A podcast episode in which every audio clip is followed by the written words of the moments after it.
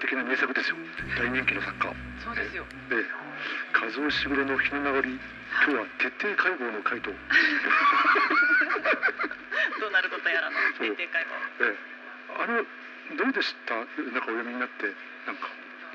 和尾しぐれ初体験ですよ南藤さんって、初体験で。えでそれこそ映画も見たことないので、えあの例のアンソニー・ホプキンスの、はい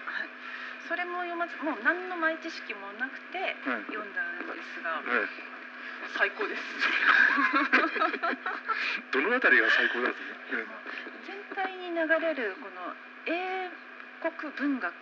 特にあの今回は主人公が英国執事なのでえその英国執事の品位を保ちながら最後までこれを押し通したっていうこの英国の世界観これ読んだ後、あうん。これはイギリス好きな人たまんないだろうなという。そうですね。なんかね自分もそれを最初でもねそうね思いましたけどね、うん。えーストーリーを簡単に言うとその、えー、と戦後1950年代の、えー、とシーンから始まって要はあのアメリカ人にののなんていうかお金持ちに渡ったイギリスのその、えー、と貴族のの館に、ままあ、勤めているというかそこに行ってる執事さんなんですよね。はい。元その執事さんの階層から始まるんですよね。はい。の独白から始まっていくっていう形なんですよね。昔一緒に働いて一緒に働いてた、えっと、じゅと女中頭ですよね、ミス・テントンさん、えーミス・ケントンさんという方,、まあ、方に会いに行くところから始まるんですよね。そのえーでそこからあの、えっと、この人のなんでしょう過去の話。うんうん。そのかつてそう戦前、えっと、いわゆる今アメリカ人のに渡る前のはい。領主でダリントン教でしたっけね。ダリントン教が、えー、ととの元で働いた時のことを思い出しながら語っていくっていうそういう流れなんですよね。はい。そう。だからそのえっ、となんでしょう。どうその辺のなんかね自分的にはこの、まあ、語り物なんなんでその上品さもああることながら、やっぱりそのそのダーリントン教のえっ、とその雰囲気とかあとそれからなんでしょうねやっぱりその今その結構えっ、と大きい館なんだけど、うん。なんかその昔と比べてあの今のアメリカ人の人はもう数人で回してくれみたいな感じなん なんですよね。もちろん 特にもうこうえっ、ともう閉鎖する部屋もあってもしょうがないからあのえっ、ともうな45人で回してくんないかみたいな感じなんですよね。そういう形の、まあ、でかい邸宅でちょっとそれに対して寂しいなって思いをしてる。で、まあ、本人も年老いててなんかいまいちそうこう全体を見回すところの余裕もないなくなってきてるってことで、まあ、なんかそのかつて一緒に働いたそのケイトさんをスカウトしできたらなとかそんなことも思いも含みながらっていうその一人のどなんていうの手記が続いていく感じなんですよね。で読みやすかった割にはなかなか進まないんです なんで？こんな読みやすいのに。なんかそうそう出だしからなんかそのあの質とはなんかその品位とは何かっていうことを もう割とその強く語ってるんですよね。でなんだろう確か出だしのところはえっ、とそのまあ最初はその、えっと新しいオーナーのファラディさんとのやり取りとかはい。そういうことを言いながら言っててであの品位というのは何かとかいうことを言っててで良い羊とは何かっていうことでその当時のその戦前ですよね。いわゆる1930年代ぐらいのあの執事のなんか組合みたいな教会みたいなのもあったとか、はい。そういう話も水書い。て公開よりは機関士羊みたいなそう。なんか割とこうあのその品格っていう言葉に対してかなりこう執着してあの語ってるんですよね。ででなんかそしてまたあのお父さんの思い出みたいなのも語ったりとかいろいろあってなんかその失礼な、えっと、主人に対しては毅然とした、えっと、品位を崩さない毅然な態度をとってとかいうふうなような例も、まあ、その自分の父親を例にしてね、まあ、出してたりもするんですけどそう。そう自分の父親がちょっとこう無礼で酔っ払ったしそのなんていうの、まあ、ご主人っていうか貴族ですよね。それに対してこういうふうにこういうふうにあの対処したんだよみたいなことを言って、まあ、ある程度そういうような例を言いながら言っていくんだけどなんかそのえっとす一番最初の思い出でその前半のピークっていうのがこのダーリントン教のでかいいわゆる晩餐会がはい。そういうところにまで持っていくところまでのこの中盤のその盛り上がりがすごいなとちょっと思って。思って思って読んでて。で、まあ、なんかそういうふうに品格とかそういうことを語りながらこうえっと、えーまあ七時というのはどういうものかってことを、えー理想とかそういうものを語りながら、えっと、一番最初に持ってくるのがその1920年代終わり頃のこのダリントン教の邸宅で行われたあのなんていうの、えードイドイツフランス米国の,、えのいわゆる重鎮、まあ、いわゆるそういうふうな実力者たちを政界経済界の実力者を集めながら行った晩餐会の様子から始まるんですけど、まあ、これがなんかすごくいろんな事件をこの執事のこのスティーブンスにとってのいろんな個人的な事件も燃え合わせてなんかそれがすごく、えっと、こうやってあのガンと盛り上がっていくところがすごいなと思ってて、確かに、うん盛り上がり場面がねあの、うまいんですよね。えそう。そう。そう。一山あり二山あり。で緩急つけてうん。その間にこう旅行してる風景を。はい。自分が旅行してうん、いう風景を入れながらね見聞を広めているそうそう。そうね、まあ、そうそのええ、だからなんかそのかつての同様とありながらその華やかし頃のダーリントン教の、えっと親方の様子をやる中で多分一番ピークでしょうね。うん。多分その、えっと戦前のいわゆる第一世界大第二一次世界大戦後、えっとちょっとドイツに、えっときつくやりすぎたかなっていうようないうような、えっと状況が政治的な状況があって、うん。それをまあなんとかあの緩和しましょうよっていうような、まあ、イギリス、まあ、いわゆるなんていうんでしょう第一次世界大戦の連合国側ですよね。そういったところの政治の動きみたいなのがあってそこでそういうな人たちが、まあ、ちょっとドイツをもうちょっと市民に助けましょうよっていうような、えー、と動きをもうそういう政治動きを盛り上げていきましょうみたいなところの始まりがこうダリントン教の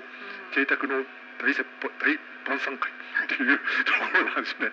だからまあちょっと歴史的にもちょっと重たいし、でまたそこであのえっとえっとその主人公スティーブンスはまああの一緒にこうその前になんか一緒にあの老齢のお父さんを副執事長とかいう形であの雇い入れてて。でその人のお父さんの死の場面とあの もう絡んでるんですよね。そうそれからそれがあのその一番のピークにの晩餐会の一番のピークにお父さんが亡くなっていく、うん、もうそのあたりとかどんなふうに読んでますうん切ないやその場面をこう夕日の中で佇んでるお父さんが寂しそうに佇んでるお父さんっていうそれだけで寂しいのに。もう、うん。それをねあの冷静沈着に見守るえこのスティーブンス。そうそしてねうんでまあやっぱりなんかね。そう、ね。あのでもこの会議は成功させなくてはいけないから、うん。お父さんはあえて、うん、えー大きな仕事からリストラしなくてはいけない、いそうそうそうそういう寂しさもあってね、やえなかなかあのそう身につまされるという場面であったり。ーそう。だ。けど、ねうん。あの自分はお役目忠義お役目のために、うん。ええーどうしてもこなさなくてはいけないっていうこの板挟み、板挟みですよね、まあ、そこでそのく、まあ、そういったあの、まあ、ドタバタ、まあ、ドタバタでそういうふうなあのいろんなものが重なっちゃってね。やってるしでまたそのお父さんのために呼んだあの、えっと、お医者さんをはい。こうわがままな貴族 俺のために医者を呼んで俺も俺も医者を呼んでくれよというふうなそういうふうなあのわがまま言う貴族の人もいたりとか。あの晩餐会のスピーチの様子もらしいじゃないですか。なん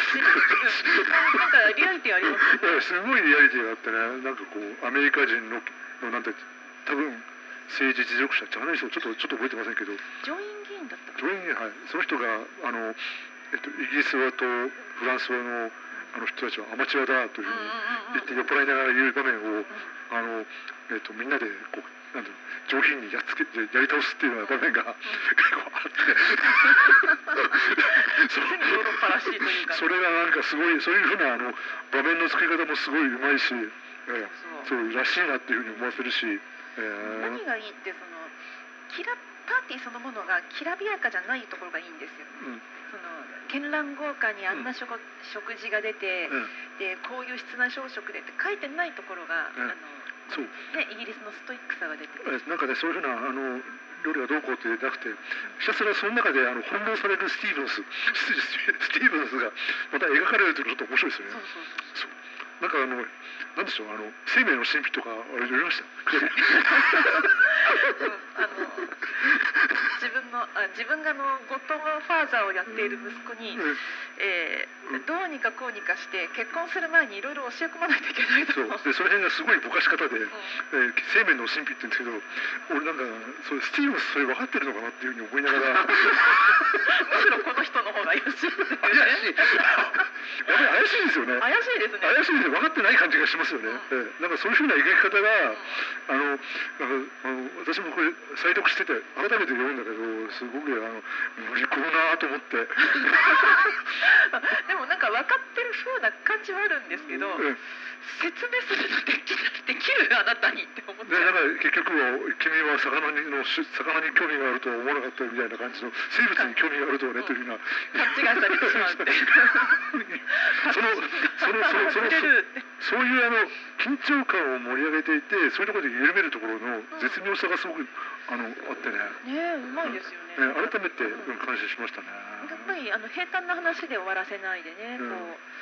う、えー途中でこう笑い変な笑いを交えてっていうところが。これでも逆にこれ必要とか思いながらも読みましたけど。これ読者サービスかなって。思いながら。でもまああのでもね後で結構あのあでも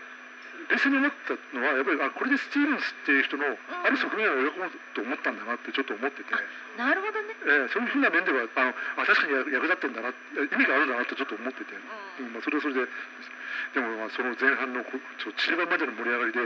俺ねだからこれ大抵の人はこれで持ってかれるんじゃないか。スティーブンス素敵とか思っちゃったりするのかなと思っちゃったりまして。そうですかえあのスティーブンス素敵だと思いました？あでもおあのこうなんて言うんだろう。あのニヒルし渋いと思いましたよ。ああ渋いという捉え方もできるなと思って読みましたね。うん。あの読みましたね、うん、でやっぱりちょっと違う。ちょっと違った。あもしかしてこれ全体通して残念な人っていうのはでしょ残念ながら。あでもそれはちょっとあの あとあとあとあとあとあとすごく嬉しい。すごく嬉しい。ですね私個人的にはちょっとほっとしましたですね。ここでちょっと素敵と言われたら俺どうしようとか思って。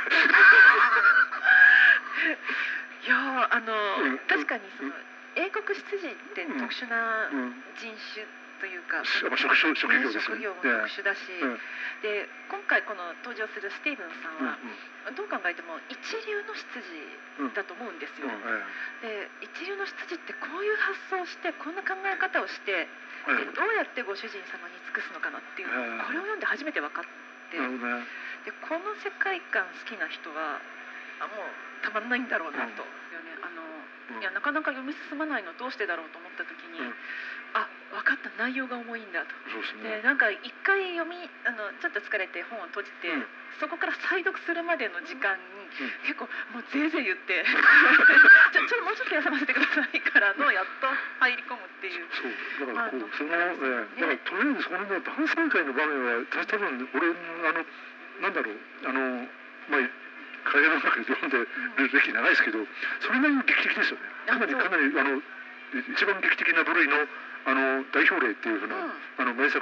あのこの場面は読む価値ありみたいなあふうには思いましたね。わかります。うん。うん、わかります。うんえ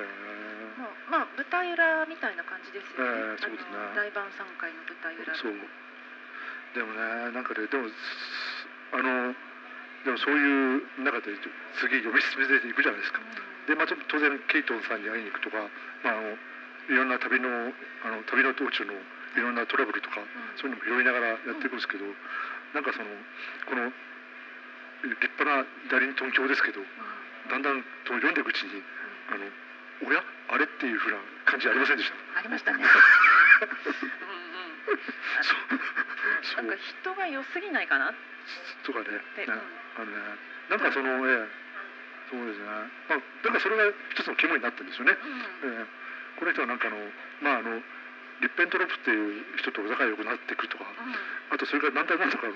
ナチスドイツの雰囲気にはまっていくっていうのは、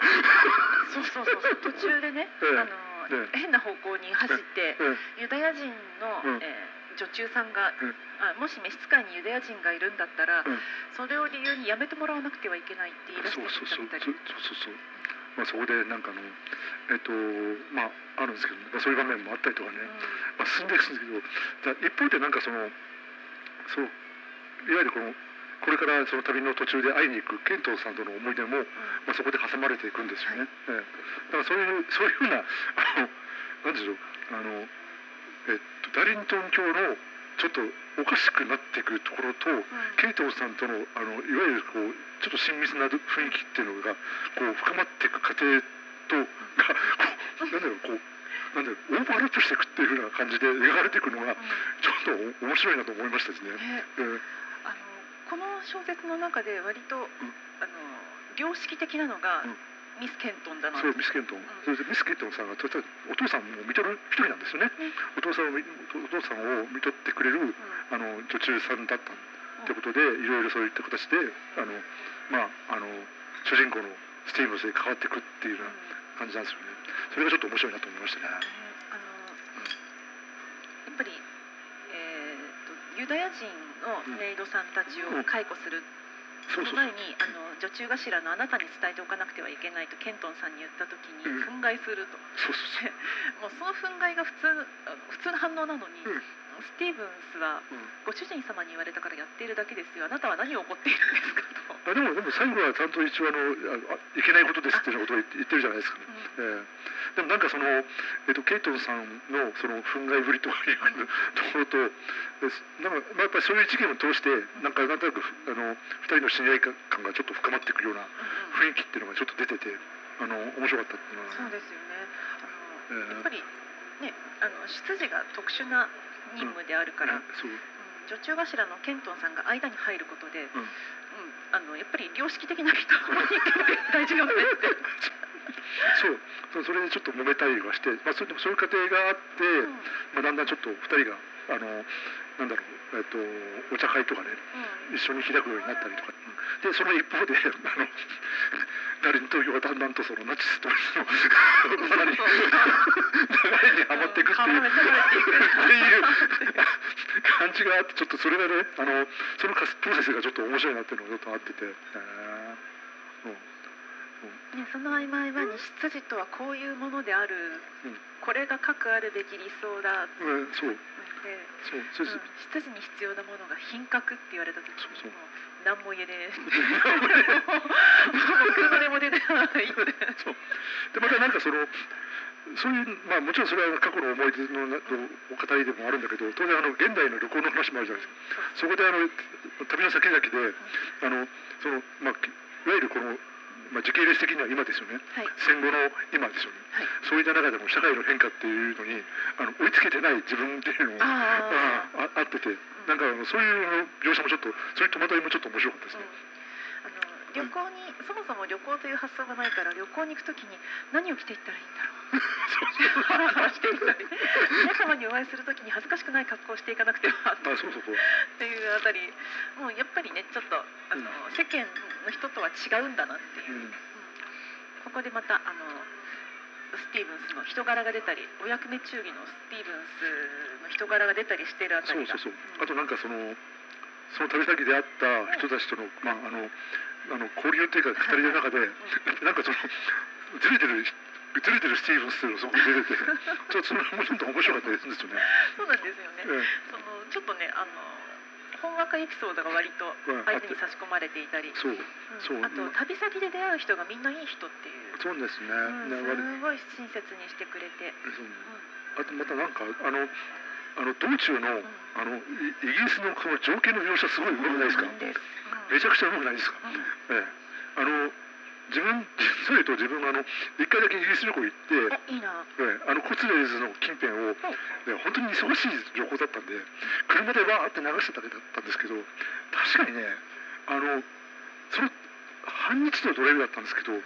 ギリスの田舎最高なんですよ、やっぱり、ええ、やっぱりこう情景すごく綺麗であのこうなんだいい感じにこううねりがあるあの丘とこううねりがあってる情景って丘に上がれば周りの景色がファーって見えるし、に、え 本当になんかそういう広がりが見えるっていうのがあのすごくあのいい感じに見えてて。あのあ。のご多分に漏れずあのごえっとえっと食事類はことごとくかったんですけど あのの欠点あのイギリスのドライブだけはもう一回したいなと思いますね。あれはもう一回したいな、あのできればもう一回死ぬまでにもう一回したいことの一つだなとちょっとえー思いますね。ええああいうあれちょっと旅をしたい。まあもちろん自分で運転もしてもいいんだけど、誰かの助手席に座って行くのもいいかななんてちょっと思いますねちょ。っとね自分はビール飲んだりそう、ウイスキー飲んだりしながらだから、ハグすのもいいなと思ったりもします、ね。だから、あの、すごく、これは、あの。あの、情景の場面、あの、イギリスの説明場面も、あ、わかるわかるというのは、読みながら読んでました。えいや行ったことはないですけれど、ええ読んでるだけでも、はいなんて素敵なんでしょうと思いながら、本当に気持ちいいですよ。ええこう、あの、もう郊外とか本当にあのグラスグリーンが美しくてえそうなんですよ。めちゃめちゃいいんですよ。またね、ええそれがまた、えそんなところをスティーブンスはあの休暇をいただいたのでというのでそうそうそう。車を飛ばしてそう、行くんですよね。う、だ、だから、割とそういった、そういったところも結構気に入ったりとかしてるん。ですか。本当あのこれはねあのぜひともうん。これこれも読む価値ありなうん、うん。部分だと思うん。ですよね。あのうん。本当に和夫氏がこういうとこうまいですよね。そうですね。あとなん。かその後のなん。かのこうこうなん。だあとそれがだん。だん。とこうなん。でしょう一貫仲良くなるケイトンさんとうんうん。あのスティーブンですけどなんかちょっと少しズレがあるじゃないですか。はい。あその辺どう思いましたあのそうもうねやりとり読んでるだけでうん。なんであのスティーブンス君君はね こんな陰銀なものの言い方しかできんのかね。っていう話ですね、ええなんかこう、ええそう。だんだんずれなんかそうなんかその親しくなるそのなんなんて言うんでしょうあの親しくなるの拒否してるのかしらと思うような。その女中そのユダヤ系女女性をなんで女中を辞めさせるあたりから辞めさせてこうちょっとけ少しえっと離れるんですけど、うん。なんかそうでもちょっとあの復活させますよって言った時にまあ少しだんだん仲良くなってくるんだけど、うん。なんかこうあのそのスティーブンスのプライベートのところに割り込んだ瞬間に、うんなんかこうちょっと邪険に扱ってうん少しムードが悪くなるんですよね。あの読んでる本何読んでるんですかえであの、うんなんかノックもせずにうん自分のいるうんえなん食食堂うんに入ってきて何読んでるの？スティーブンスそうです。これはなくて多分あの自分の羊部屋ですよね。羊個室の個室ですよね。そこに入ってきて。何でもいいじゃないですか。教えなさいよ。教えなさいよじゃないけど。いやもうこのくだった言い方しないですけどね。なんか割とそういう形でちょっとあのし親しげにねうあの語る部分があなんかでも結局そこでなんかちょっとムードがん。うん。ちょっと険能な、うん、険悪なじゃないけど。そう雰囲気になるんですよね。はい。そう。そう。なんでいやまあ読んでた本がねあの、おセンチな恋愛小説だったのでスティーブンスの読んでたのが、うん、そう。これも知られちゃって恥ずかしいって。うんそうなんかね。いやあの結構ねあの長いこと一緒に働いてるのに全然こう打ち解けた感じもなく、うん。その私は羊ですから、えーあのそう。羊たるものいつも貧困法制でうん。制服を脱いではいけない、うんえーあの制服を脱ぐ時は一人になる時だけだ。という姿勢を絶対に崩さない。そしてこれが品位というものです。とそう そうですよね。なんか堅物でなんかそのなんでしょうあのミス・ケイトンさんもこんな殺風景な部屋に一人でこもって何してるんですかぐらいのあの殺風景なあの羊部屋らしいんですよね。うん。えーそういうところにいて、うんうんところになんかすごい邪魔だそんなことにプライベートに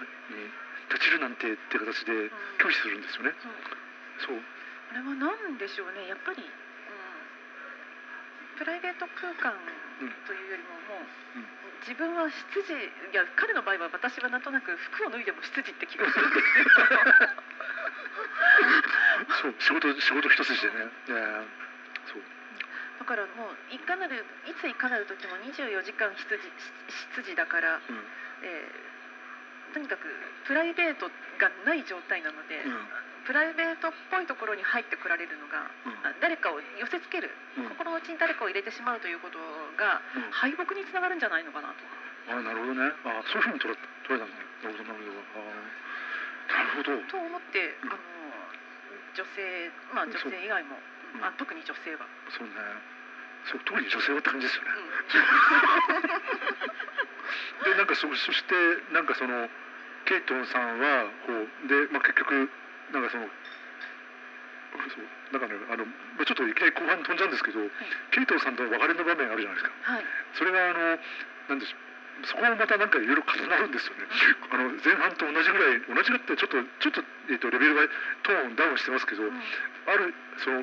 でケイトンさんの別れとそのカーデナル教ともいろんなそのえっ、と館でもいろんな出来事があ待ってもうガーッと重なっててっていうようなところがあって。ーそう。あの第二の盛り上がりの場面。第二の前第二の盛り上がりっていうかむしろダークな盛り上がりですよね。あのまあちょっとぶっちゃけ話というとそのダリントン教っていうのははい。あのドイツのあのリッペントロフって、あのこの人って実はあの戦後ニュールンベルグ裁判で処刑されてる人なんです。よ。すごい持ってきましたよねね。そうそういう人と仲良くなって、ん。イギリスでこう新徳生活っていうかそういう政策をあの働いた、あの一派ということで、まああのいいろんなことでまあ結構この人戦後糾弾されちゃっっていうふうなあのあのカーディナル教ってそういう立場になっちゃう。でその人とね仲良く仲良くあったわけですよ。でいろんな人たちがもうその人仲良くするのやめろって話を 言うんだけど、ん。そのケイトンさんとの別れの前まさにその時にそのレッペンドロップと水倒せるっていうような場面。に なってて。しかもその多分ね時代的にもあの本当にギリギリなんですよね。まあ仲良いあの貴族のえっと息子さんがわざわざ止めに来る。あの中元しに来てそういうふうなあのしに来る場面があって。でベルリンオリンピックが終わったっていうから、ああ書いてましたね、ね、終わった頃だからもう本当にこうえっとあとすあと12年で多分なんかそのドイツがこうし軍事行動を始めるぐらいのギリギリの場面でもなおかつまだこうこんなことをやってるのかみたいな感じの ニュアンスでこう攻めて 言ってくるというね、えってくるんですよね。そういうふうな場面があってきて、で一方そこであのケイトンさんがあの私こう実はまあその前からなんかそう付き合ってる男性がいるんですよみたいな、あの昔一緒に仕事した方とあの一緒にしてるんですよっていうような形を言ってくるんですけど、それはえっと求婚されたんですっていうようなこと。プロポーズされたんですってことを告白するんですよ。そしたらまあいろいろいろんな事件が重なってるもんだからあのスティーブンス邪険に扱っちゃうわけそうですよね。これはおめでとうございますそそれはおめでとうございますなんて言ってしまうわけですよね。えちょちょっと待ってスティーブンさんあのそれであなたはいいの？あ私結婚しちゃうんだけどいいの？しかもあの他のあ西部の地方に夫は行くことになるんだけど。そう10年一緒に行くことになるけどこの親方やめなくちゃいけないけどいいのって、そう10年間娘たちにそんな言葉ですかっていうふうに言,、ね言っちゃうんですよね。うそうでもまああのいや今日本今ここでえ世界的ななんか大事件が起きてるんですみたいな形のことをまあ言っちゃってまあ本人はこうっていう場面、まあ、そういうふうな感じのがあって俺なんかそこもすごいしすごい場面だなとちょっと思ってん、そうです。よだって本当あの本当にすごい世界的な場面 が世界的なの重要なことが決められようとしてる本当にそういう場面だったんで。そうそうそう。なんかねそういうのがあってね。そこにねそう。自分がちょっと本当は好きって思ってる人あのあ恋愛ごとにかまけている。といううわいやーみたいな感じで。ねこれでいいのかスティーブンスっていう、ねあの多分叫んだ人たちはいっぱいいるんじゃないいると思います。やっぱりそう思ういっぱいいっぱいいると思うんだ。あいやどうなんだろう、うん。えなんでそあのなんであなたはそこで素直になれないの？っていうふうに。切ないと思っちゃう人の方が多いのかな？あまあね。じゃあじゃあそれはまたねまた私はまとめて最後に言いますし、はい でそこでまあねでもねなんかそういう、まあ、事件があってね、はい。でまたそういうそういうことを思い出しながらうん。あのすいません旅をしてあの、えっと、最後にまああの最後の最後の最後にあのこうその事件の後にあのえっと今やミセス・ベンとなったミス・ケイトンと喋る場面があるんですけど、うん。あの場面どう思われました、いやなんかスティーブンス相変わらずスティーブンスなんだなうん。もうちょっとさあの、うん。年取ったら丸くなろうぜって思うけれど、もうん。う絶対崩さないですよね自分を、うんもう別れの彼女と、うん。あじゃあさようならありがとねっていう別れの間際までうん。絶対に姿勢を崩さないあまりの徹底ぶりにもう、うん。ちょっと首絞めてちょっと前って。あ本当どうにかならんのかとあああなるほどね歯がゆい気持ちもあったりただもうずっとこのスティーブンスの一人語りに我々は付き合ってきているので、ええまああんただったらこうするよねって思うことも、うん、反面、うんそうですよねなんかまあケイトンさんと喋って思い出話をしながらあとまあカーディナル教のあの悲しい最後みたいなこともちょっと思わせたりとかあってそそううそういうのもあって。うんで最後にまあケイトンさんの重大な告白があるんですよ。ね あの時に私が、うん。あの結婚しないで別の道をあなたと一緒の人生の道を歩んでいたら。って思うこともしばしばですみたいなことを語るわけですよね。うん、で であの面白いのはその時その時がちゃんとあのショーが1日目2日目ってちゃんとその旅のはい。工程で日記壁いわゆる旅の日記みたいな形でやるんですけどそのその後2日間ぐらい開くんですよね。涙に泣きくれてたのかな枕を鳴らしていたのかしら。でそこでその最後の場面があのこうあの港町のはい。場面で、あのこうまあ嘆いてるスティーブンスとそこで出会ったあのおじさんとの会話で終わりまあですけどあの場面とかなかなかいいですよね。ねいや本当美しいですもんえーね、えーそうですよね。うんいや本当にあのこのタイトル「日の名残」っていうえタイトルにぴったりな、そうね。うん、おじいさんがうんあ一緒にそこの港町でうんちょっと酒を酌み交わしたおじさんが、うん一日の中で一番いいのは夕方だよってうん、いう、あそうね。ああそれってもしかして人生のことを言ってるのかなとそうですね。引退した後のね、うんうん。この人生の余韻を楽しむっていうこともあるのかしら、でそうですね。まあそういうことになるね。な。かなか深いわ、深いなと思って。だから結構そのラストシーンは美しいという形で、うん、いうのもありましたね。そっか。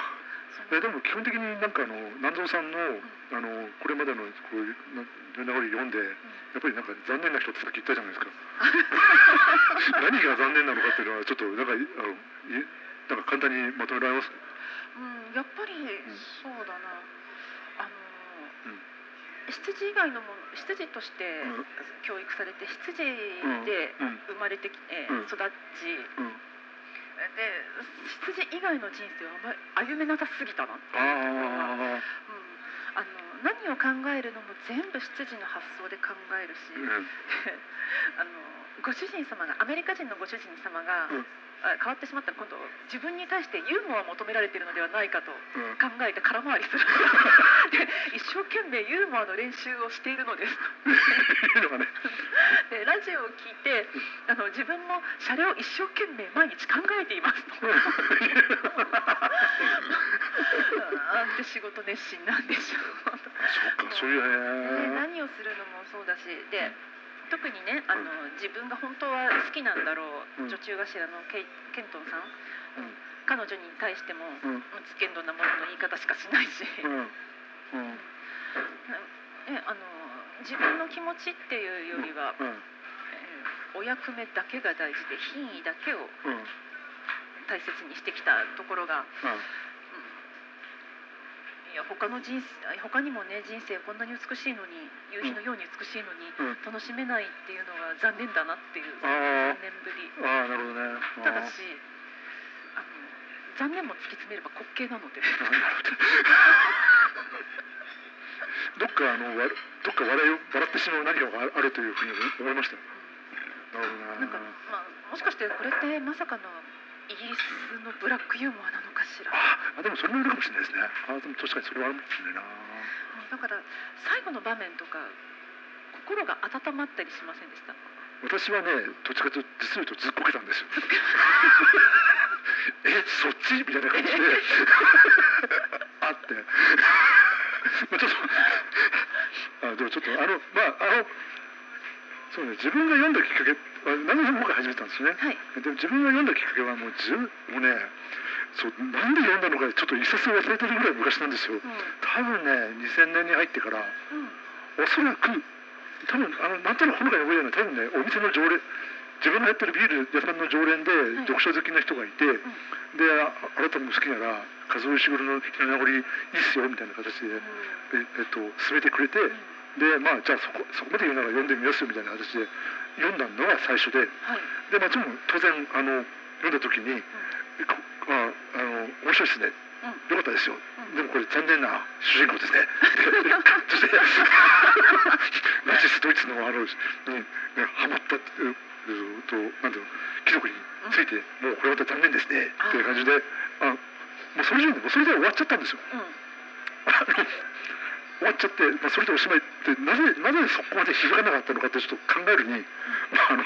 どちらかというとあのこれから俺たちの文字作りでお前ら買収してこいって言ったのがいろいろな炸裂師とかね。あもっとあ、あのこうね。ええあの不倫してあの不倫しちゃってあのもう私もハマっちゃってあのこうその地下鉄の駅でぼーっとその晩のことを考えてしまうんですよつっていうようなあのシンプルな情熱とかね、はいあのそっちの方にどちらかというと気持ちがちょっとそうですよね。うんもう貧血だどう貧血だよなんだよそれもうナチス時点ですもうもうなんだナチスに引っかかる時点でもダメじゃんっていうふうにちょっと自分の中ではもう簡単にこうあダメだよっていうふうにも どうやって片付けちゃって終わってたんですよね。なるほど。はいまあええ、まあね、あの線香花火より打ち上げ花火の方が引いちゃうっていう。いやまあ別にあのあのそんなに面白い出来があの盛り上がちょうどあのパーティーの場面では盛り上がってるし、あとまあなんていうのいろいろあの多層的にえレイヤーがいろいろあってね、はい。物語の進行のレイヤーがいろいろあって複雑だし、まあ、才覚が感じなんだけどあこういう作家さんなのねってちょうど思ったし、はい。いたんだけどなんかそのあのどちらかというともうちょっとえげつない方自分はちょっと入れたんで、まあそういった面ではちょっと品格がなかったのかもしれないけどいやいやいや。まあやっぱりね、あの派手さ大事ですからね。そうだからちょっとその派手さも元になんかがちょっと違っててちょっとそっちも言ってて本当に申し訳なかったんだけどあだけどあのいやいや。だけどそのなんつったのその残念な人っていうふうに言うあのその残念さのイメージが当然あったんだけど、あのしばらくしそうこのこの10年ぐらい経ってこうやって自分もだんだん文文学ハマって、はい。読むだだけじゃ飽き足らなくなって、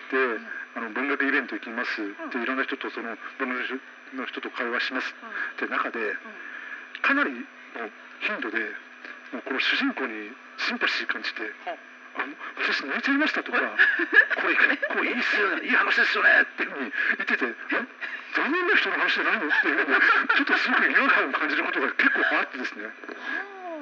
えっとさすがにね、これ残念で、さすがにこれ第二次世界大戦で、これこれは残念な貴族に使えた残念なしでしょっていうようなことをい言うのをはばかれるぐらいこうはばなんていうんだろう、はまってる人たちにこうみんないい人たちでしょ。当然いい人たちだし。もちろんもちろん。ええだからはばかれるぐらいの感じになって俺なんか読み方た間違ってたかなってちょっと思っててそう、そうなんだ。あの全力な見方をするんです。ね、皆さんね。そう。だからなんか本当に意外とこうあの意外とねこうラストシーンに泣きましたとか言う人いるんですよ。え？へえ？って感じであなたあなたって感じでごめん、どこで泣いたの？って思っちゃ？った。でちょっと自分もあので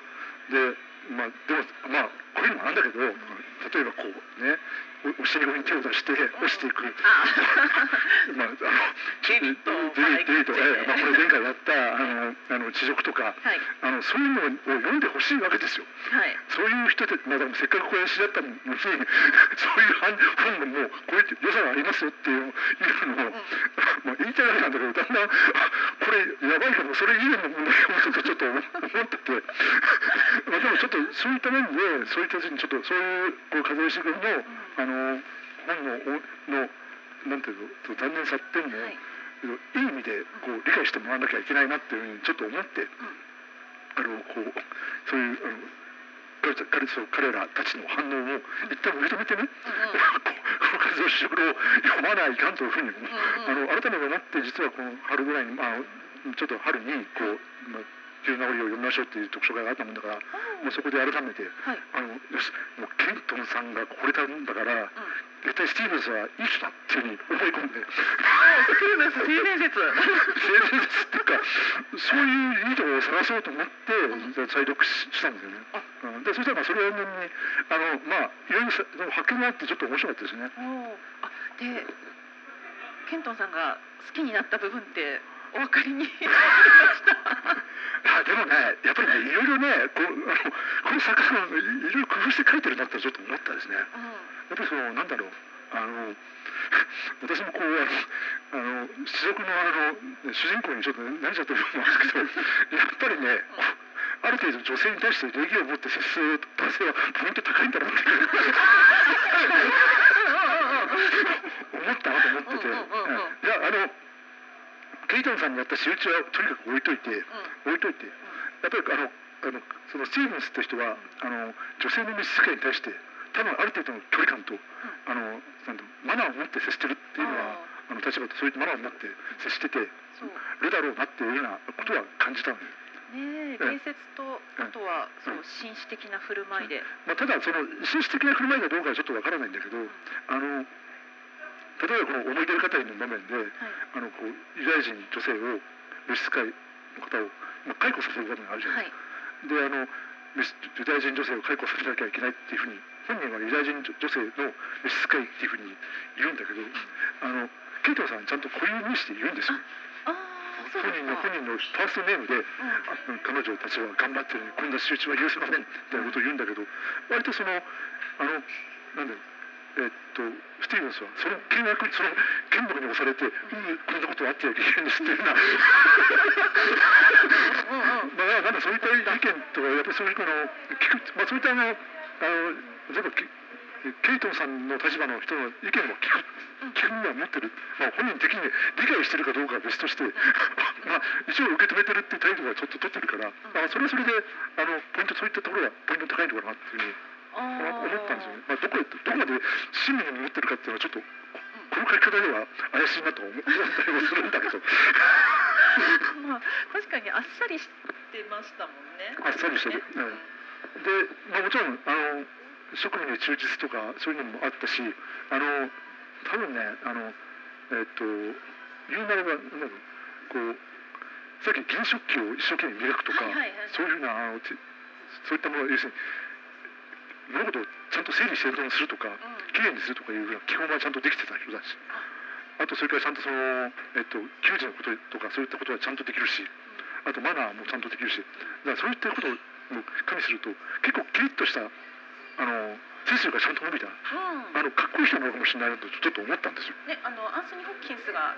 えー映画では出てますけど、うんうん。若かりし頃なんかすうんご自分的にはカンパーパッチでもいけいけるんじゃないぐらいの。あ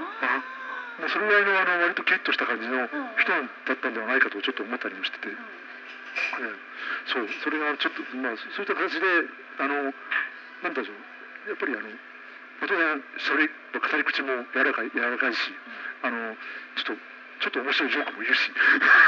ちょちょちょっと滑りちょっと滑り気味のちょっと滑り気味の面白いジョークもいるし。うん、それを滑り芸というのだろうかわかんないけど。あのなんか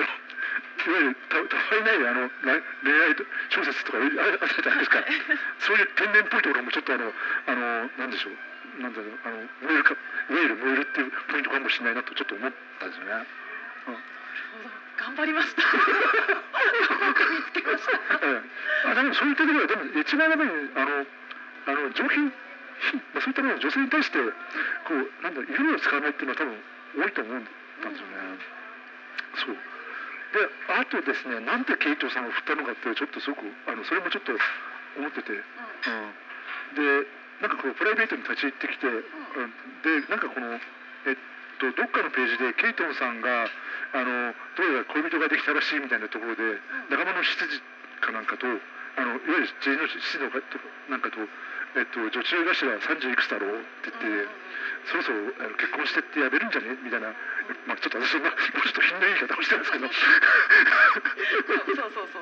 う。その時にあのスティーブンスの反応がもうえーそんなそんな、えっと、女性ではないだろう。女中頭で何でもやってるしっていうようなことを言ってるからなんかこう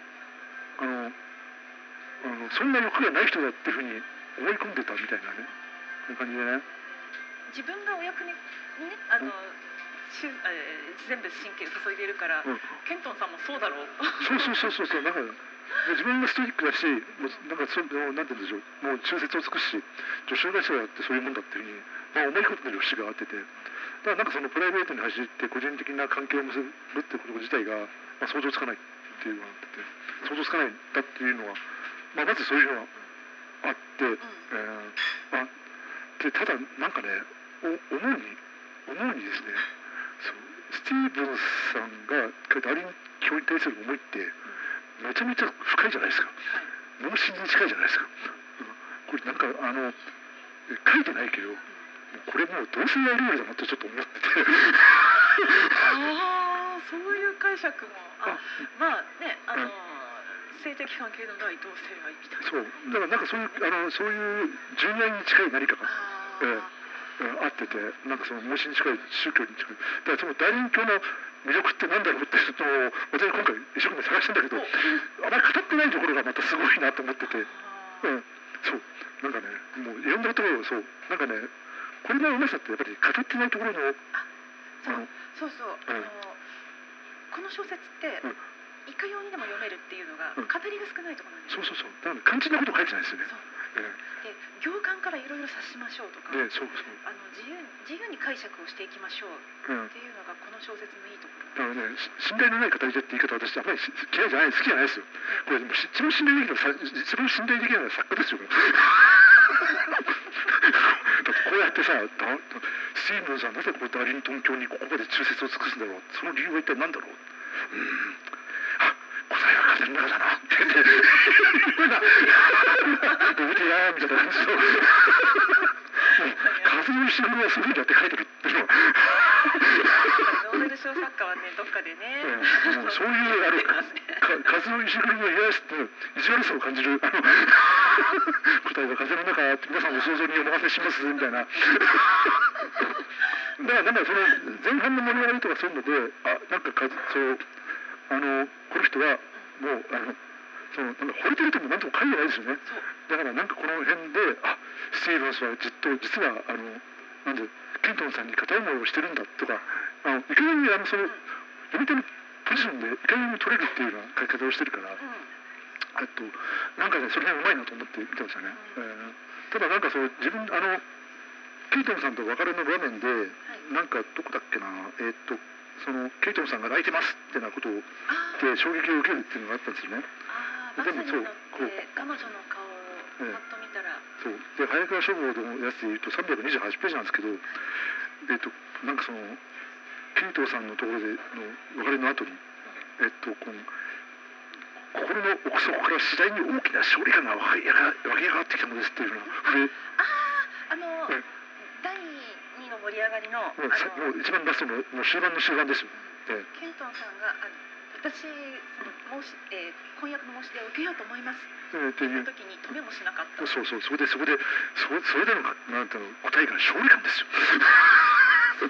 いや突き詰めたなーと思って冷たいというレベルじゃなくてなんかこうもはやこうなんていうんだろう。ケイトンさんをはもう私の忠義心の邪魔です。邪魔ですっていうぐらいのレベルのところまで来てるっていうのは。達成した達成感半端ないです。よ、だからもうそこもそこも本当に残念だってところは。あるんだけどまあう。こっち側行っちゃったって。そうそっちにあいいなんて違うゾーンに入っちゃったなっていうのがあってて。だだからなんか自分そこで読んでるうちになんかこうあのもう同性愛レベルでもおかしくはないっていうのを感じたんですよ。なるほど、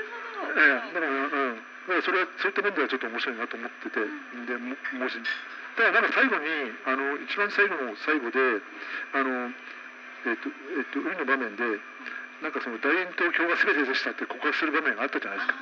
うん、まあでもそれはある意味本当の本音を言ったなっていうような感じがすごくしてて、あそう。あの、うん。一番それまではねあの、うん。インブレに、うん。えー気取りえー気取り探しってちょっと変だけどその、うん人とねちょっと距離感を置いて、うん。えーどこまでもこうかしこまった感じなのに、うん。この最後の最後で、うん、全部本音をさらしてるそうそうそれでまああのハンカチが欲しいからっていうふうに言われる 泣いてるっていうのがあっててでそこでまあなんだ切なく大輪ダーリンの教が全てでしたっていうことを言う場面があってあまあ確かにこれはそういうふうに考えるとこれこれはそのセリフをしみるなというふうに思ったですね。まあ実際その死の場面も見てるわけだし、うん、やっちゃってるし、まあ、ちょっとそれは多分本人にとってはショックだろうなっていうことを思ってね読んでましたからね。そう全てにおいて不器用だなと思いながら。ああのあなんだろう。あこのスティーブンスがうん。生き方も不器用だし、ーうん。気持ちを表すのも不器用だし、うん。あの最後の最後まで、うん。お互いちょっと思い合ってたのに、うん。それも言い表すような言葉を全くかけず、そうね、うん、まあそうケイトンさんもだからそのケイトンさんもあの恋に慣れてないっていう感じもあったしなんかそのなんだっけあの若い女女と女中さんも雇ったんだけどその人が駆け落ちしちゃって、がっくりする場面があるじゃないですか、ありましたねありましたね。あそこでももう絶対捨てられるのにっていうふうにあのブラック場面あるじゃないですか。あの辺どう思いました？そん な決めつけはあかんよ。俺捨てられる経験があるんじゃないかと思ったりましてそっか経験者の言葉か。そうそういうこともあったのかなと思ったりもしてて、まあ、もちろんそんなあのもっとドロドロじゃないと思うんですけど、あのほのかに前はちょっと恋した人がいたんだけど、まあ、ちょっと邪険に扱われてまた捨てられるのにっていうのがあった。と、うん、だからこそこうなんだろうスティーブンスにちょっと恋してたけど、あのこうまあちょっとちょっとい なんでしょう格が落ちるけどあの自分のことを愛してまあ愛してくれてるあの男に、まあ、しぶしぶ結婚みたいな形になったのではないかとかね、いろいろ考えましたね。でねあの結局、うんその時間かけてやっとその相手のことを好きになった。うん、うん、あのその前までうん。しょっちゅう家出してたっていう か、川と喧嘩するたびに家出してるんで喧嘩、するたびに。うん。もう、あの、その場面、まあ、それもどうかな。あのまま私はお屋敷に残っていたらもっと幸せになれたはずと思いながで、らスティーブンスに一緒に結ばれたらっていうね、と思ったらってね。そうね。でも私はちょっと冷静に考えると、いやスティーブンスとね一緒にならない方が幸せだったんじゃないかいってちょっと、やっぱり、なんかどっか鈍感すぎるところが気に、いまいちですか。あの彼は結局あのそうやってダーリントン教を第一に考える人なので、うん。家庭を顧みないところがあると思うんですよあそれでたびたびね妻や子供を泣かせるんだったらあ、ね、そうだな。そうね。あと、なんかね、ちょっと、あと、まあ、ちょっとした発見でではあったんですけど。お父さんとの関係もあああそうれうん辛かった読んでて読んでて。あのお父さんが、うん本当余命いくばくもなくなってきちゃったうん、時に、うん、うん。ふと息子に漏らすのが、うん私はいい父親だったのかって聞く場面があるんですけど、うん。スティーブンス答えないんですよえね、えあ、そうですよね。なんかあの一生懸命お父さんは、うん。いい父親だったって言葉を聞きたいのに、うん。その回答を全部避けたあ やっぱりそれおかしいですよね。うん、いや自分ちょっとね思ったんだけど一応ほらあの前半のの出だしの部分であの尊敬する執事としておお父さんののことをあげるじゃないですか。はい。だけど実際そんなにあのいいお父さんと思ってないんじゃないかってちょっと思ったりもしてて。でなぜかというとあのまず、えっと、この人はスティーブンスは執事として調節を尽くすためには結婚もしない。生涯その主人にあの尽くすもんだっていうふうに書いてるじゃないですか。だけどそのお父さんである執事をそのスティーブンスを産んでるわけでしょ。まずそれに年齢あれ？あれ？ってちょっと思って思ったのとあとお母さんのこと全然書いてないですよね、あそうだ。うん、それもちょっとすごく不思議だったし、ああ言われてみれば、まあ、言われてみればそうでしょ。うん。でまたそのえっと一応なんかあのお父さんのもとで修行をしたっていうふうに書いてはあるけど、うん。なんだろうそのえっと生い立ちとかあんまり書いてないじゃないですか。はいお父さんとどういう関係だったのそれじゃ具体的な思い出とか具体的な思い出は書いてなくてお父さんがこういう方こういうこういうことをやってましたみたいなあの手術とし施設としての活躍してるお父さんにしか書いてないじゃないですか。ちょっとそれもすごい違和感感じたなと思ってて。そう父とこの会話がおかしいんですね。ちょっとずれてるんですそうですね。でなんか割とね割と本人は我慢しながらお父さんここの仕事が降りてもらいますみたいな形であの告げる部分があるんだけどなんかそのそういう場面の裏腹とは裏腹になんかこう状況的にねなんかこう拾ってみるとそんなに仲良くないんじゃないかっていうなんかネタがなくもないっていうのがちょっとあってて。あとケイトンさん最初お父さんのことをファーストネームで呼ぶじゃないですか。はい。でそれに対してムッとしてる部分があったんですか。でもなんかあのお父さんを見とった人はケイトンさんとの他にもう一つちょっと多分あのまかない担当のはい。教授のおばちゃんがボロボロ泣いてるところで終わそうそうってるんですけどうんなんかそれ見た時にあこの人結構女性に対して舐めないのかもしれないなってちょっと。あお父さんね、えあなんかこうなんかちょっとなんだろう教育的にちょっとさび多分その女性の給仕やってる人っていうのは多分山辺で一人暮らししてるのかも。ちょっと分かんないけど状況分かんないけどあのそんなちゃんとちょっとパッとした人じゃないと思うんだけどちゃんとその人に従われてるってことはなんかやっぱり優しい言葉をちょちょこちょこかけてるような人だし別にあのケイトさんすごい年の差あるけどファーストムーブで言われて「もう漫才でもなくていいよ」みたいな感じで言ったんじゃないかと俺は実は思思ったんですよね。そっか。うん、冷静に考えればそうそうじゃないですか。うん、ケイトンさんみたいなねケイトンさんは一応マナーはしてるしだけどちゃんとファーストネームで呼んでくれますし。でまたケイトンさんがそのなんだろうお父さんのこと結構気遣ってるじゃないですか。はい。だからやっぱり何かしらそのえっと声をかけて若い女性のこう求人会社に声をかけてちゃんとそれなりに適切なアドバイスをしてるとかそういう裏でそういうことをやってるからあのちゃんとこのあのえっと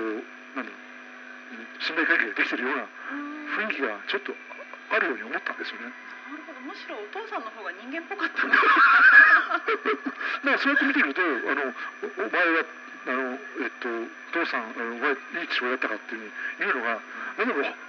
なんかちょっとこれ深いなってちょっと思ったりもしてて、まあ、そそういう配置をしたそういうセリフを言わせた石黒すげ えなって思っちゃったりもしてね。またそのそのなんか兄弟がいてスティーブンズにちょっと年の離れ兄弟がいてそれが防衛戦争で亡くなったっていうのもあの防衛戦争でのあの変な防衛戦争ってちょっとイギリス的にはあんまり評価しにくいあのドロドロの戦争だったらしくてあの無駄死にが多かった戦争だあったらしいね、ね、そういう戦争だったらやっぱそこで死んだってこともあったからお父さん的にやっぱりなんかこうもう疲れちゃってる部分もああるのかもしれないなってちょっと思ったりもしてね。お兄さん亡くなった時のショックが相当だったって書いてましたね。そうね、だからなんかそういったところもああるから、なんかまあ、ちょっとね、あのこれはあの、えっと、お父さんを立派に尊敬してるんだっていうのものとはちょっと違う生き方をしてしてるんじゃないかと、ちょっとそういうことを思ったりもしましたね。えーそう本当だ、うん、あの執事としては尊敬しているけれどうん父親としてはって言われた時に、うん。あの計上しがたいものがあって。名言を避けた。そうそうなんかもうコメントができないというか父親としてあんまり見てなかったのかもって、そうそうそう、なんかね、そういうところもちょっと似合わせてて、ちょっと面白いなと思って。えーだからなんかその複雑な何かを匂わせるあのもうかそんなプレーをあちこちに散らばめてるところがちょっと面白かったです。ね、はっきり書かないんですもんね。えそう。感情をあまりはっきり書いてないというか、そうですよね。そういうそこがやっぱりあのこの日の名残の面白いところで、うん、あそうそうそう。うーん。いやーでもなかなかねそうそういうのもあってね。ね今年読んでよかった一冊に加えたいと思ったでした。ああでもねやっぱりあのもっとドロドロが欲しい私はあるけどあ確かにこれは多くの人を魅了するだけのものはあるなとちょっと思ってて。うんうん、やっぱりあのイギリスのいいところって気がちょっと抜けてるところが、あいやあの、うん何、えー手抜きをしてるっていう意味ではなくて、うんあのあ何をするにもこうウィットに富んで遮奪でっていうところがあるので、うんどうだ感動しろっていうような感じではないところがいいなとああなるほどね。そうね。そっか。と思ってあのでしかもこの日の名残のラストシーンうんうん。ラストシーンのそのよく読むとブラックユーモアなんでで終わっているんですが 私はこれを読みながらなんで心温まりながら私はブラックユーモアを読んでいるんだろうとモアで心温まったなんて初めてだなと。あだからさなんかそのあでもそれちょっともうラストがね私も所所属でずっこけたんですけどねもうねもうラストであのラストでまああのまあその誰に東京は今誰が亡くなっちゃってうん。アメリカ人の何だったっけ？えっとえっと誰だっけ名前が出てこない？えなんだっけ、えパラディン？パラディさん。パラディさんに移ったんですけど、まあ、それがまあ、まあ、いまいいまいちいわゆるアメリカ人っぽくってあのちょっと、えっと、ジョークもあの下ネタっぽいのもあるし。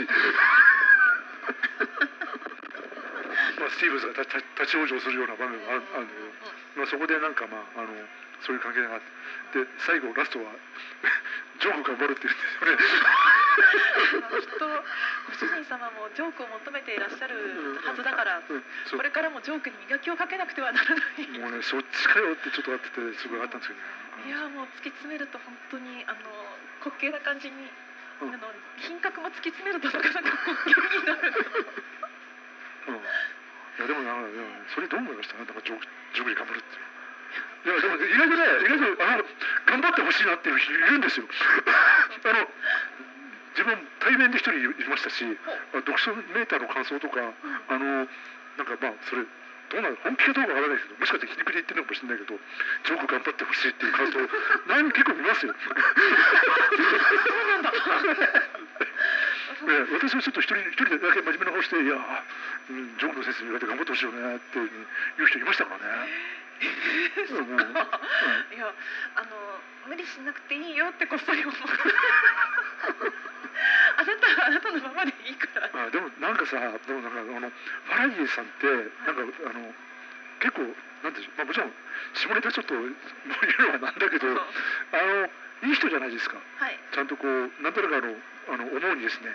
あの人当たりもいいしんうんうん。あのその従業員も優しいし、ねまあ、ちょっと解明的だし。うん。でなんとなくその今回の旅行もやっぱり、まあ、自分もちょっと長期で、えっと、アメリカ帰るから、あのお前その間と長期休暇していいよっていうような、まあ、じゃあなんだったら俺の車貸してドライブしたらっていうふうにことを言ってくれるわけじゃないですか。しかも。作で裏表なくて、でなんとなくその最新型のフォードみたいなうん。50年代のねうん。最新型フォードってのはそれなりにおうすごいなっていうような感じじゃないですか。うん。でそれでやるんだけどなんかそので思うになんとか見てると、ひまあ、品はいいんだけどそれほどなんか高飛車じゃないからなんかどっちかというとその中産階級出身の頑張り、えっと頑張った感じの雰囲気の解明的なあのところでちょっとちょいちょい、えっとミドルアッパーとかそういう感じの、うんうんうん。あのえっとあ、そのお父さんお母さん健在でちゃんと立派なあのあの人の息子さんで威張り散らしてない感じのはい。雰囲気で、まあ、多分どっかあのなんでしょう IB リーグとか、それから大学で、まあ、そもそもそれなりの優秀な成績をもで収めてで戦時中も多分まっとうなしょまっとうなほなしょ商売で財を成した感じの。雰囲気の人だと思うんですよね。だけどでそういう人が、まあ、やっぱりなんかしらイギリス文化に憧れてスノップですよね。ちょっとイギリス文化に憧れて、でまあどうせちょっとイギリスでここれからちょっと仕事しなきゃいけない。で住むとこ欲しいなって時にあこういう邸宅ちょっとイギリスの貴族の館って住んでみたいなって思ったわけでしょ。うで思ってちょっと行って行ったらあの、えー、と従業その召使い執事付き、えー、と45人の執事付きで邸宅ごと買ってくれませんかみたいな話だった時にうんよし買っちゃおうって感じで買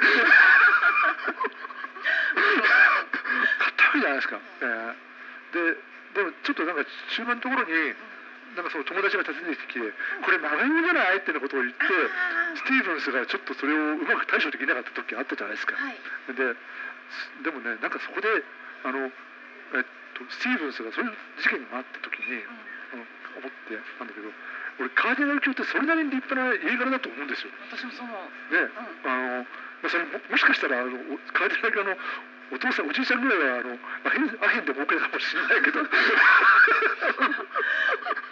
まあまあその可能性は否定できませんが。うアヘンかなんかで儲けたかもしれないけど、まあ、それなりにねあの、えっと、歴史のあるあの感じの、まあ、教がつくぐらいだから、あの映画だと思う思うからやっぱりそういうああの、まあ、ちょっとカーディナル教自体はあのしくじったかもしれないけど、まあ、カーディナル家としてはねあのえそういう勇者の家庭ですよっていうことを本当は言わなきゃいけないでスティーブンスが言わなくて誰が言うの？っていう感じないですか。うん知ってる人スティーブンスしかいないから。そうね。だからそこでジョーク頑張る違うだろうっていう。語りじゃなくてジョーク頑張る。違うだろう。ちゃんとお前お前ちゃんとこうかフラディさん買ったものはいいもんですよって言わなきゃダメだろうっていうのは。自分も含めてあれだいいお買い物したですよっていうようなことを言わなきゃダメでしょうっていうふうにあのあの俺は思ったんだけどなんかしかし本人は気づいておらず。本人はちょっとずれててジョーク頑張りますみたいな感じでしょなんかねもうそれが心配もう大丈夫かなこの人っていうのはちょっとあっててまあ確かにガクってきますよね。ねだからねあのでもそこでやっぱりなんか親身にあのやっぱりあのまあ引退もうこの人も引退だなっていうふうに。思う人たちもももうなんかこの人のあのこの人と共にあのあのこの人のともにイメージの大英帝国も終わったんだよっていうのは。なるとあ本当日の名残落日落日社用社用まあこういう執事がいるようじゃまあ社用だよねっていう。そういう意味であ文化賞っていうふうに。あのまああのそうです。これ物価賞を受賞してるんですよ。で文化賞だそういう意味であこれはあの皮肉も効いてていいねって形でイギリス人も喜んで。パンチこれ皮肉効いてるなと思ってイギリス人も喜んであの賞を与えたのかもしれないしね。まあその辺わからないんだけど。ウルトラ C というかひねりすぎて。うん。ひねりすぎてハマっちゃってあのあ感動か感動にもなっちゃうし、なあの呆れて物も言えない方になっちゃうしっていうところがあって、うん、これ選んだイギリス人のセンスひねりすぎてすごいですよもうストレートにこれ選ばないじゃないですか。うん。物価賞とかって。だからあもちろんもちろん自分ごときはわかるからこれぐらいの皮肉が込められてますよっていうこと自体は当然向こうの人もあのやってるし大体リッペントップあたりで あこれやばいこの人やばいこれ体の肉もやばいっていうふうに思うわけ リッペットロップの名前出てきた時点で。うん。あもうやばいと思わなきゃいけない。あーうん親密にしてるって言ってる時点うん、でちょっとすだからだからみんな気づく。そうだけどだけどね気づかない人いるんですよ。えそうなんですか？みたいな形で言う人し。でもそれはちょっとちっちゃな問題じゃないですかっていう人もいるし、あら。うん、むしろなんかねあだからなんかそういうねあの二重三重の切なさが混じった、あの話としてね。あの捉えてくれると本当はいいんだけど捉えてでできればあの あのももっとひねくれたあのクッツェとかそっちの方に行ってほしいなとか。まあこれだけじゃ食い足らんと。ええけクッツェとかエンレンとかそっちの方に行ってほしいなっていうそっちの方の切な苦いがねあってね、ええ。だからまあこれでね今回はもうネタバレももう辞さない覚悟で。過去にネタバレを許さないっていうかネタバレする価値ありの。もうこれぐらい言わないとちょっとあのあのもうそれこそスティーブンスみたいな形で終わっちゃうああの読者がいいそうな感じがしてね。あはい。スティーブンのままの読者がちょっといるので。ええそうですね。あなん。かぼやかしちゃいかんですね。えそう。ちょっとねその辺がちょっと思ってて。まああまだあともう一つ見るとちょっとケイトンさんもあのちょっとなんかそのケイトンさんがそのスティーブンスに私の娘に会ってくださいって言うじゃないですか私の娘に会ってくださいって、はいはいはい。もうあなたのことをずっと喋ってるんですよって言ってて、なんかこうあのあのまあうん結婚した主婦として昔の、えっと、昔立派なあの私の憧れたあの執事がいるんです。あのの思い出話を娘に語ってるっていうのもこれはこれで複雑だなと思 ったんだけど あまあまだ好きなんだねっていうのはここでそっと差し込まれてるっていう。そういうのがねちょっとわすげえあこれあこれはこれでいいのかってちょっと思ったりもしたんだけどうんね。あそうあの自分のことを好きって言ってくれる婚約者に、うん。あのあなたの話をしてるんですよと、うんうん。であなたのモノマネとか私うまいんですよって言われて モノマネすると彼は大笑いするんですでどういう説明してるのって。本当に好きなんだよねってちょっと思っちゃったりして。だからなんかまあそれを気を引こうとしてね、あのそういうふうにやってるっていうのがね、そういうことか。ええそういうふうに言ってるわけですよね、スキントンさんがね。嫉妬してあなたは嫉妬しないんですか、まあ本当にしてあなたは嫉妬しないんですか？っていうようなことを、まあ、問いかけてるわけで。あそうだそこを行間読まないと 悪者にしてたわけではなくて。でそう、ねええだから私はそういう方と付き合ってるんです。まあああなたに比べたら実質としては全然落ちますけどね。みたいな形を言ってて、それで悔しくないんですか？ってなことを言ってるわけですよね。そう。あ私のね最この本の超最大の謎が、うん。ケイあケイトンさんは一体スティーブンスのどこが好きになったの？っていうのが、うん。今日あのさっきヒロさんおっしゃってたうん。魅力を語ってもらって、うん。ここなのかと。あのやっぱり女性に対して礼節を持って接してくれて。そう多分それだと思うん。です。よ。これを読んでる限りだと、うん魅力女性としては嬉しくないんですよ。もういつもなんか陰銀無礼にうん。接して、もうな何本当にあのちょっと口聞くのも嫌なんだけどと思うようなあ態度を取られるようになると、まあ、それ確かにあのケイトンさんネタにしてますけどあそれなりに立派な場面もあったと思うんですよ。あのこう多分ねあのあのお父さんを亡くした場面でのあの態度が結構ケイトンさん的にはクールでかっこよかったんじゃないかと。と、まあ、そういうふうに見えなくもないじゃないですか、うん。うん、見え見えなくもないというか多分多分あのおそらくあの両方と自分のようにこう掘って掘ってあの荒探しして 見ない限りはあ、えっとお父さんはこういう、ね、重要場面でしてかわいそうにって思うのが普通だと思うし、ね、そこで律儀にあのこう仕事に対してまっすぐに向かってるっていうのは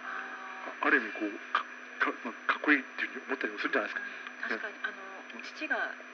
もし自分が父が生きていたら、うん仕事に向かっている自分を、うんあ自分の方を、うんあの偉いと思ってくれるっうん、そうね、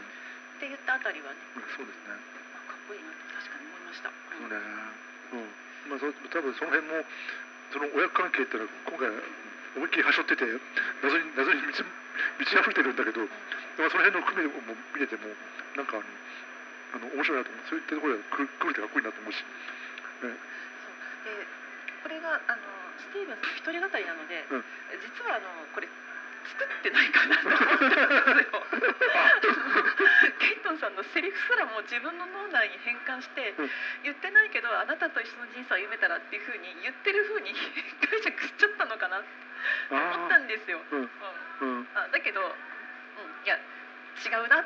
うん、いでも、多分ね、ケイトンさんの方が思い入れが深いんだよ。や違うそもうちょっと素直に読め自分って。そうですね。まあでも確かにあのあ多分ケイトンさんが惚れててそれに対してなんていうのあの惚れないでって言ってるあのスティーブンスっていうその方が、まあ、ちょっと正しいかなとちょっと思ってて。であやっぱりその勝利感っていうところいうセリフにあの多分この人ってまたある意味美女人ですよ。ー女性嫌悪なんか割とかかなんかケイトンさんに絡まれるもう綺麗な召使いがお綺麗でしょうっていうふうに絡まれる場面があったじゃな。いですか ああれに対して結構ムッとしてる部分があったりするじゃないですか、うんうんもうだからなんか多分その中では女なんてっていうふうにもう汚らしいっていうふうな。仕事の邪魔になるから排除しちゃう。そう。そうあのだから女性美をね。そうそういうのを排除しちゃうんだってなってて、まあ、まあもちろん本人なりにそれなりのあの愛されたい願望っていうのはあったかもしれないけど、うん。まあ、なんかそのそういうのをあの求めちゃいけないんだっていう抑制心の方が強いっていう感じがしましたね。うん。うん。うんだからなんかその、うん、多分その、えっとカイタル教に対する忠誠心っていうのは、うん。まあほとほとんど猛獣なんて猛獣っていうのはもう無心に近いからやっぱりあのその基本的にそこまでなった理由っていうのがちょっといまいちわか描かれてないから分かってないんだけど多分カイタル教はルックスがあのスティーブンス的に響いたのかもしれないし。なるほどね。まああのうん、本当にあの書いてないけどゲイゲイと思ってもうん。不思議じゃないぐらいのあの解釈でいいんじゃないかと思ってましたね。そうあの、うん。私の読んだ方のえっ、と和尾石黒の、うんうん。えー日の名残ノーベル賞記念版、うん。でこれに村上春樹が、うん。あの解説書いてるんですけど、うんうん。あの読書っていうのは、まあ、人の解釈とか受け手の自由な解釈で、うん。おっしゃってるあ書いてるので、うん。あの今ヒロさんのおっしゃってたね、うん。あのプラトニックラブうん。ごしあのご主人様とうん。召使いを超えたプラトニックラブ、まあ、片思いだけど、うん。というのもあり得るっていうのは否れ定できない。もう否定できない。否定できないしむしろあってあった方がいいんじゃないのぐらいのでも答えは風の中っていうふうに書いてあってね石黒風の石黒のいいやらしさっていうか。まあ、あのここでも書いてあるんですけど、うんうん。えー、と賢い主人のうん。判断をうん。自分は忠実に守っていくのが、うん。えーと執事たるえー姿勢だって。うん。うん。まあでもそれねなんかあの自分的にはあんまりあの感心しなくてあの逆命理君っつっててやっぱりその主人が間違った時には命に反してこう、えー、と理にかなう、えー、とえ理を求めてそう主人を説得するのもあのなんていうえー、とその配下の人間の務めっていうのはあの東洋思想にもあるから、うん。うん。うん。そう。そう。であのスティーブンスはそれ否定するんですよね。ねそうね。主人に対して批判的なことを言うと、あのお役目が散漫になってしまうと。あ行き届かなくなるから、あくまでもうん。正しい、えー賢い主人の正しい判断に従うしかない。いそうね。やこれもちょっと悲しいとこですよね。そう。だからなんかこの、ね、基本的になんかそのあのそのいわゆる戦後の旅旅の過程でいろんなおおあの、えっと村々ではい。宿泊のホテルかなんかでうん。政治話を振られるんだけどことごとく答えられまともに答えられない生物ってのは ちょっとおかしくて。いろいろ見聞きしてるはずなんだけどね。うんそう。なんかそのなんだろうあの世界の中心に私はいるんですって言いながらあ何も知らないうん。自分がな自分で判断できないあのスティーブンズの悲しさっていうのがありましたねそれは感じました。そうだからそれそれも含めて残念。うん。もうもう残念の極致っていうっていう感じがあっててね。そう。まだまだあのあのバットマンシリーズの誰だっけあのえっ、ーズの方さんの方が、はい。ね、まだちゃんとしてるというかねあの間違ったことしたらほら見なさいって。言うぐらいの入れるっていう。そう。そういったところがまだねちゃんとしてる感じがしましたね、うん。だからあのちゃんともうちょっとちゃんとなんか接したらカーディナル教を考え直してお前の言うことだったらちょっと聞き聞くかっていうようなことを言って考え直してくれたかもしれないし。カーディナル教もちょっとねあの自分的になんかあのあの独身でしょ？確かあのなんかえっとイギリス貴族ってなんかその19世18世紀19世紀終わりぐらいから反出生主義って言っててはい。俺の代で終わらせるっていうような貴族の人が増えたんですよ、えまあ、そういうふうな人がちょっとポツポツいたらしくてなんか多分そんな一人で結婚もしない。だからなんか逆にちょっとあ、まあ、そういう人もちょっと怪しいですよね。ちょっと怪しいところがあって、はい。まあまあ、そんな人なのかなってちょっと思って読んでたんですけど、だからまあもしかしたら、えーそのスティーブンさえいれば俺はいいみたいなね。もうそういう関係性、あ無駄がね。えースティーブンスが何でも俺の言うことを聞いてくれるからそれでいいみたいな感じだったらまあそのうちスティーブンスの忠告だったら聞いたかもしれないし、うん、もうそういうふうなあのがあるしね。うん。逆に信頼を寄せてしまったがために、うん。彼が何も言わないから、うん。うんあの自分のやりたいようにやってしまったというそういう感じもしなくてやりたい。ようにとか自分の判断通りに、やってしまうとないと思うんですね。もう本当にね、あでもこれもちょっとイギリス貴族の悲しいところではあるのかかももしれないでですすね。もう本当日本人でイギリス貴族と全く縁のない私からすると、もう本当に未知の世界なので、うんそれをもし和夫氏が書いてくれてるんだったら、うんそうこんなあのためになる本って言っていいのかな。まあでもね、まあでもうんなんかでも今回いろいろ本当にあの反省してよかったですよ。反省して再読してよかったですよ。ちょっといろんな鑑定があってね、和夫石黒の深さも。なんか和夫石黒さんは本を出せばはい。あのそれがじニュースになるっていう数少ないあの純文学系の作家の一人らしくて、そうなんですね。ええやっぱりあの村上春樹みたい。村上春樹とかなんかねあのにまあ、前にも言ったかもしれないですけどニューヨークの本屋さんで、あのえっ、と,、えー、と新刊が出て行列ができるのは和夫志郎と村上春樹だけだって言うんですよ。あそうなんですえね。えええ大騒ぎになるのはあのこう和夫志郎と村上春樹らしくて、まあ、でもちょっと自分的にはちょっと上品すぎて うまいなとは思う思うんだけど、ええええまあでもあのやっぱり入り口として入るのはいいかなとちょっと思いましたね。村上春樹はこの日の名残の解説で、うん。えーひなんか場面を変えたらね日本でもいけるんじゃないかと。あでも基本的にはこれあれですよね。あの、えー、と戦争に対する敗北者を描いてるっていう。あのやっぱりその日本だったらこうあの当時のえー軍国主義みたいなのに盲信してあの結局戦後、まあ、負けて居場所がなくなった人たちって当然いるわけじゃないですか、まあ、そういう人たちを描いてるっていうそういう人たちを悲しみを描いてるっていう点では共通項もありますよね。そうなんかこれはまるで日本人の物語であるみたいに書かれているなと実感したと。うん村上春樹はこれ日本古来の武士の生き方と共通項を有しているようにさえ感じられる。まあ、で実際そうですよね。えーうんもう忠義とはもううん主人のために死ぬ勢いでうんでまあでもこの人は生きちゃってるんですけどね。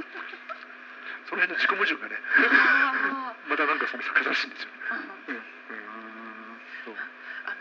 やっぱりところどころに入ってくるブラックジョーク考えると、うこれはイギリスでしか書けない話ではなかろうかと思ったりするわけですが、いやでもあのあ多分意識の中でこれも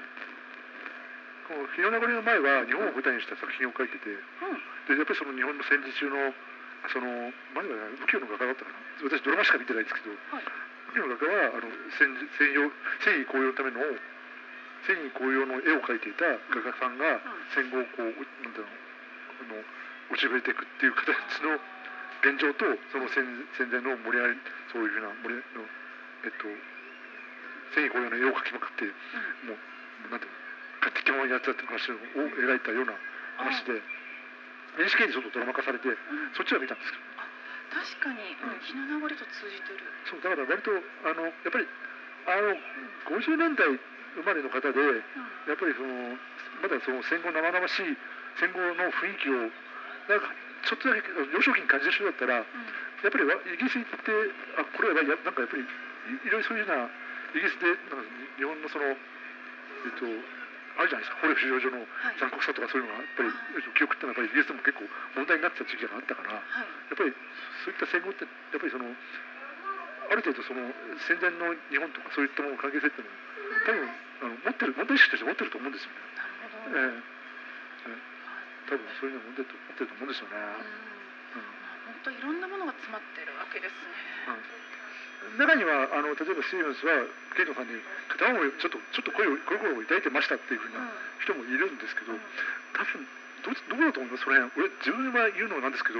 その最後の場面でケイトさんが結婚も考えてたんですよって時にうん。初めてケイトさんの気持ちを切って自分もショックを受けただと思うんですけど、私はなんかこの文脈を読むと、うんなんか自分のことを思ってくれてる風なことを感づいてはいたけれど、うんうんうん答えることがあまりにも不器用すぎてできてない。ああじゃあ恋恋恋心は感じてた？恋心は感じていた。うん。感じていた？好意は感じていたけれど、うん。うん。自分があの殻に閉じこもってしまってるので。ああそっか。その辺どうかな。はい。外外に出ていけなかったのかな、うん。ただ決定的なセリフがねあのミスケンとかないので、うん。うんそうね。あのまあまあ、そこであえて戸惑うこともなかった。ないまま来ちゃって。うん。で最後の最後のラストシーンで、うん。うんあなたと結婚したらみたいなあこと言われた時に、うん。ハッとなったのかなと。ああそうかそうかそうかそうか。なるほどね。まあでも確かにそれは解釈はいろいろ書いてない分ね。ね、自由にできる、けど自分はでもなんかそのえっと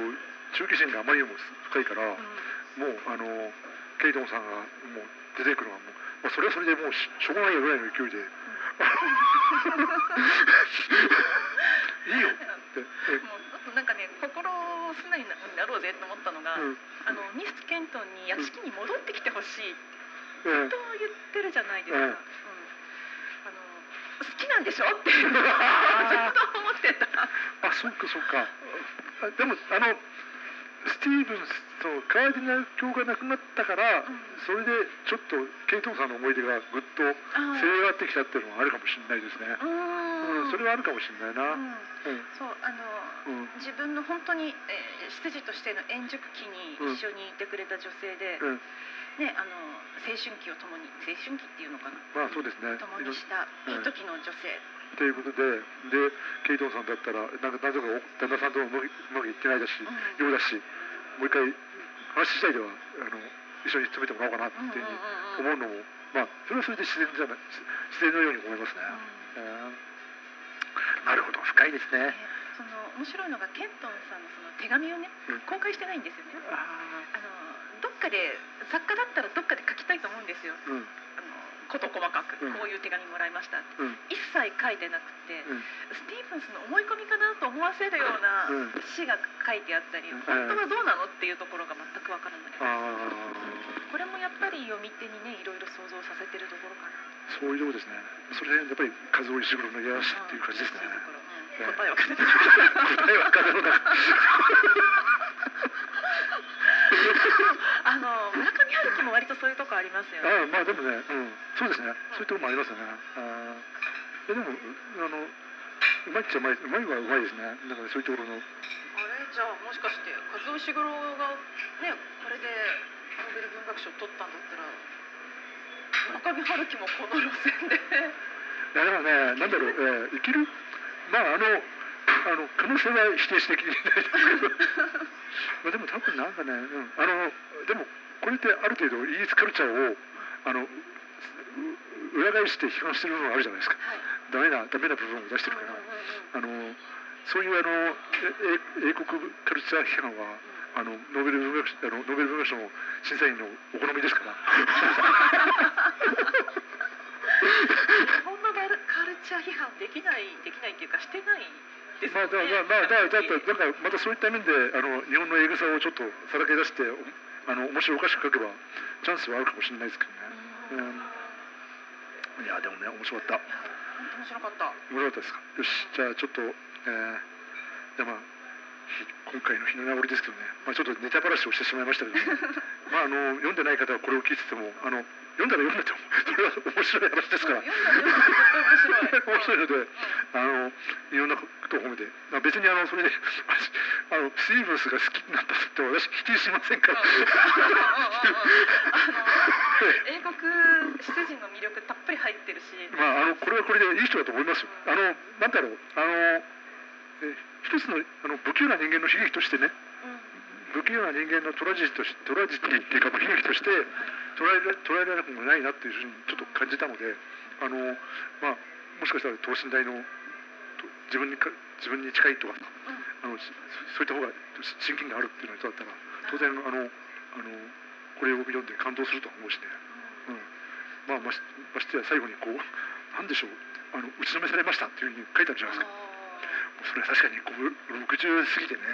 あなたは好きで結婚も考えたんですよっていうことを思ってなかった人に思われたら「ええええって感じでお俺そこまで思っていてくれたんですかってな感じにもなるしねますよね。いや震えちゃいますよ。やっぱり震えちゃいますよねだからだけど逆にちゃんとそのスティーブンスはそこでぐっとその感情をこらえていやいやいやあなたはそれであの、えっと、ちゃんとあなたの家庭をちゃんと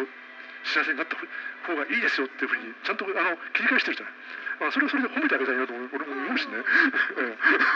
そうあの私たちは前向きに生きていくしかないっていうふうに書いてるけど、うん。いやでもスティーブンス君は前向きではないと思う。えいやでもだからそこでジョジョークに前向きになっちゃってるから そっち行っちゃったかってそっちに走っちゃったから、うんまあ、ちょっといろいろゾーンに入りました。まあでもまあでもまああのでもまあジョークもがまあジョークも頑張る必要は確かにあるかもしれないですね。最初は滑り芸になるかもしれない。だけどまあまあジョークジョークを頑張ってほしいって仲良くやってほしいトラジーさんと仲良くやってほしいなっていうのはまあ、まあ確かにそれもありだろうなでも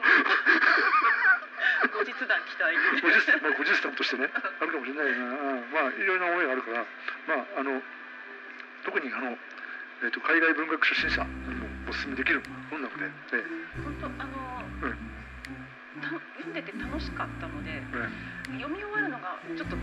残念だったんです。えでまたなんだろうあの当時現代史現代史好きにもねはい。あの特に楽しめるしね、いいと思うから読んでほしいですね。ねでそこからぜひぜひあのグッズやとかあのドロドロドロドロした世界で、足を踏んでいただいてまあまずは純愛からね始まっていただいて君純愛からアニエルノの振りまで。いろいろあったからね入っていただいていただければと思いますですよ。はいまあということで